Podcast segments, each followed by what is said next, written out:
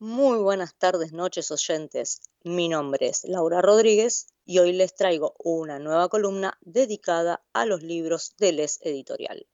En esta ocasión les voy a hablar sobre un libro de la autora Lluvia Beltrán llamado Las Insurrectas, Cicatrices. Lluvia Beltrán nació en Madrid, aunque reside hace más de una década en Palma, Mallorca.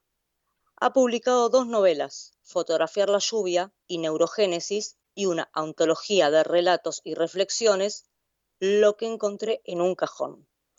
Su relato, ¿Quiénes sois?, quedó tercero en un concurso de relatos de temática zombie, organizado por el blog Lo que diga el zombie. Y su fábula, Cyberpunk Stella, forma parte de la antología de relatos de ciencia ficción Cazar 2 Colabora en el blog La Novena Extinción y combina su trabajo en un periódico local con labores de copywriter mientras araña horas al día para seguir escribiendo ficción.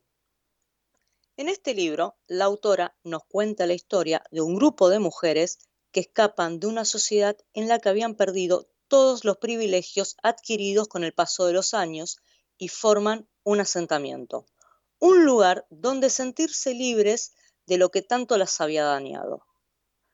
Todos los avances sociales, tecnológicos y ideológicos se evaporaron de un manotazo y de nuevo las mujeres fuimos confinadas al ostracismo, relegadas a las casas, al cuidado de las familias y a la servidumbre, convertidas en objetos, sometidas a lo que los dirigentes denominaban, sin reparo alguno, ley heteropatriarcal.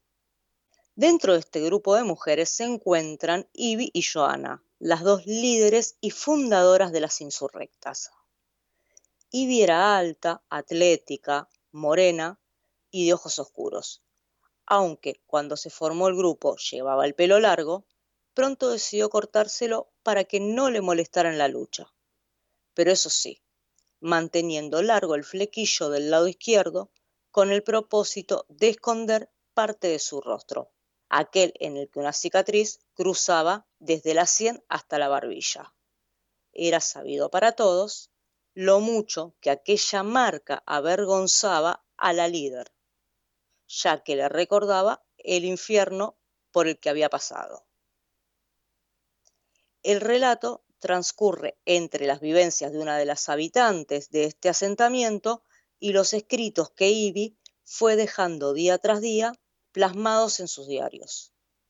Mientras una de las guardianas realizaba su ronda, se encuentra con una persona vestida de monje y la detiene pensando que era un intruso, que podría llegar a acabar con la paz que habían conseguido.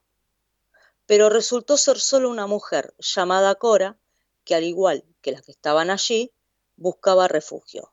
Las guardianas la encontraron desorientada y en estado de shock, vagando por la colina o mejor dicho, encontraron lo que parecía un joven monje ataviado con un poncho marrón, con la cabeza tapada y sin pertenencia alguna consigo. Todas estas mujeres arrastran diferentes tipos de cicatrices. Algunas, como las de Ivy, son demasiado visibles. En cambio, hay quienes cargan con otras muy diferentes, que son las que se encuentran en el alma. Cada una de ellas posee un denominador común, el dolor que les produjo el patriarcado en su vida.